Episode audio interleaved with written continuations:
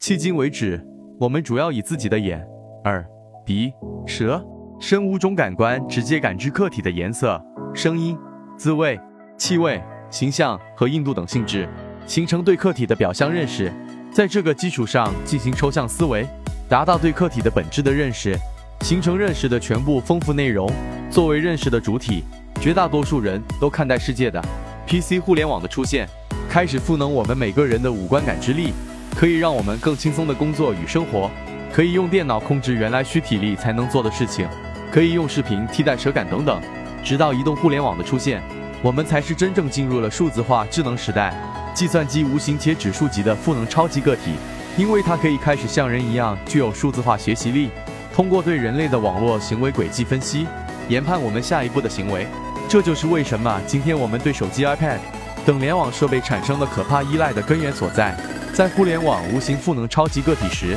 引发了五个巨大变化：一，我们可以更快、更高维、更深度地跨越时空了解世界；二，我们开始利用互联网做到。做好做成曾经想都不敢想的事情。三，我们可以从任何一个小白角色，轻松变成行业经验或骨灰级专家。四，我们可以足不出户却能日进斗金，点点指头就能收到心仪的商品。五，我们的思考力、学习力、洞察力、决策力等思维层面的意识形态被全面升级。欢迎点赞、评论、转发，关注将开成商业课，带你走进深度思考的世界。